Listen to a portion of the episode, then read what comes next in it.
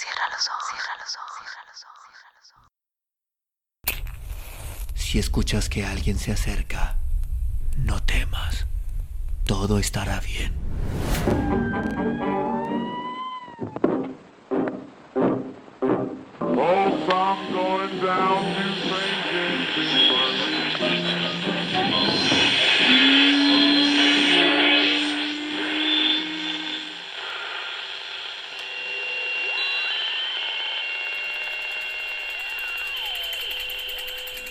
Estás escuchando, Crónica, Crónica Lunares, el lugar, el lugar donde, donde entra por tus oídos, entra por tus oídos. Bienvenido. Capítulo 3. Muchas gracias, pequeñas, os debo la vida.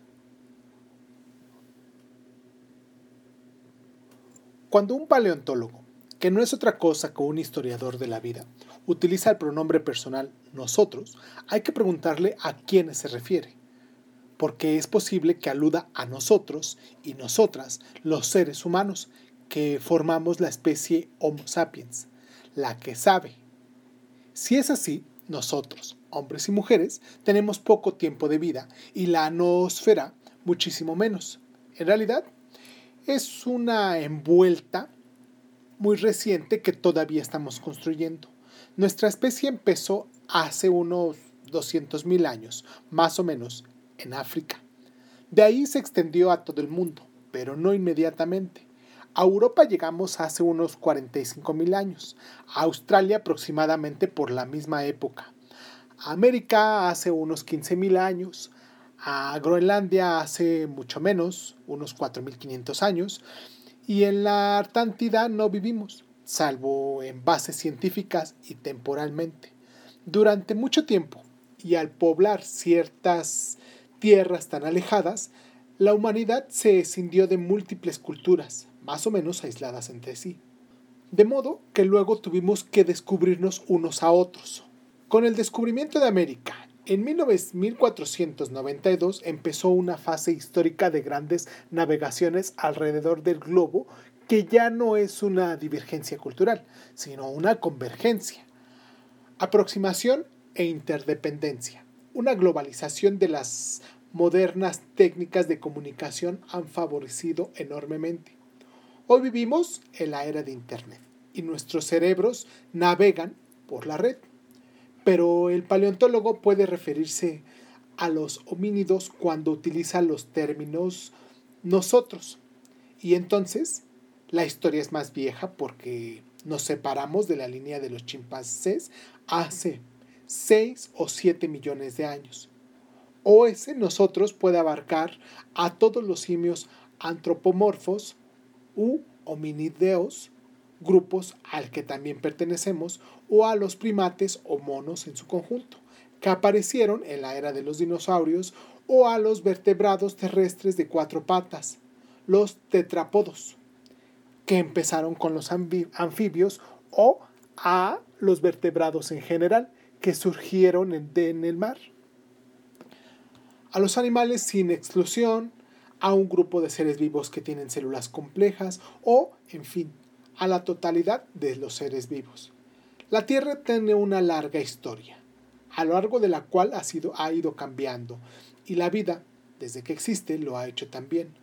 Por eso tendremos a utilizar en nuestros libros términos pocos enrevesados que se refieren a las edades de la Tierra, la escala del tiempo geológico, las tres eras más recientes, Paleozoico, Mesozoico y Cenozoico, pertenecientes al eón fanerozoico, que se llama así porque parece multitud de fósiles de animales en las rocas.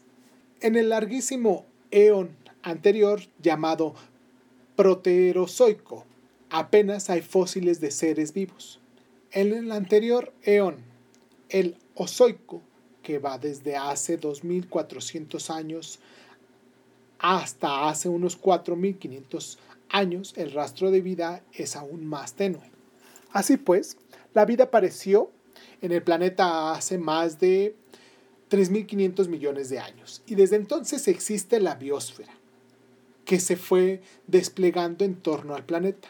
Si lo ponemos en kilómetros, la andadura empezó hace unos 3.700 kilómetros, más o menos la distancia entre Estambul y Madrid, y los humanos surgimos cuando quedaban solo 200 metros para llegar al presente, es decir, prácticamente en el mismo centro, y nos separamos de los chimpancés 6 o 7 kilómetros antes, antes dentro de la ciudad. Antes de que apareciera un ser vivo, el planeta estaba muerto, inanimado, en el sentido de que no había biología, pero era muy atractivo químicamente y geológicamente. Aquella tierra preobiótica no tenía habitantes, la vida surgió de reacciones químicas y se basa en cadenas de carbono. Es posible que de haber vida en otros planetas se fundamenten en moléculas de otro átomo, pero hay muchas razones para pensar que solo es posible en cualquier lugar a partir de la química de carbono y siempre que haya agua en estado líquido, es decir, en un planeta no demasiado frío ni excesivamente caliente. La vida es comestible. Es un problema arduo el, que el de definir la vida, a pesar de lo fácil que parece. A primera vista, distinguir lo animado de lo inanimado lo orgánico de lo inorgánico, pero ocurre que la biología tiene conexiones con otras ciencias experimentales, la química, la física y la geología, y los límites entre una y otra son tan borrosos que tal vez sería mejor no intentar separarlas. Sirva como paliativo pseudofilosófico que los agobios de cada día no acabamos en un trabajo y tenemos otro encima, mientras que en el horizonte se anuncian más y más falijas y cadenas, y la cadena no parece tener fin. Esta definición de vida, o mejor, de estar vivo, consiste en resolver problemas. Las rocas y los minerales, desde luego, no lo hacen, tampoco los muertos que ya han dejado de estar entre los vivos, aunque un minuto antes todavía no y pese a que por un tiempo mantengan la misma estructura y composición, pero les falta ese hálito y ya no hacen nada.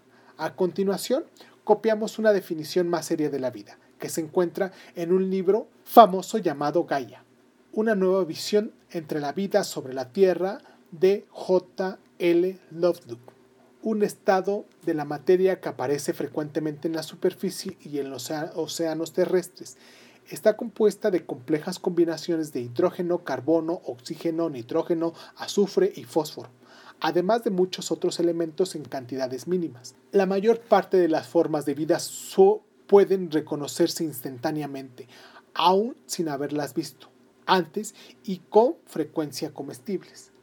La vida, sin embargo, ha resistido hasta ahora todos los intentos de encerrarla en una definición física normal. Es simpático esto de que lo vivo se come y lo mineral no. Bien mirado, es verdad. El primer ser vivo tuvo que ser simple, sin una membrana nuclear que separase el material genético del resto de la célula, el citoplasma, y sin orgánulos, que, por pequeños que sean, tienen tanta importancia que luego hablaremos de ellos más detenidamente. En la biosfera actual hay dos clases de organismos de este tipo, las bacterias y las cinobacterias o algas azules. Como se llaman antes en español, ahora se conocen más bien como algas verde azuladas, en traducción literal del inglés, pero en todo caso no son algas. Las bacterias, a su vez, son de dos tipos. Las eubacterias, en realidad, y siendo muy puntillosos, las cianobacterias están dentro de las eubacterias y las arqueobacterias o arqueas.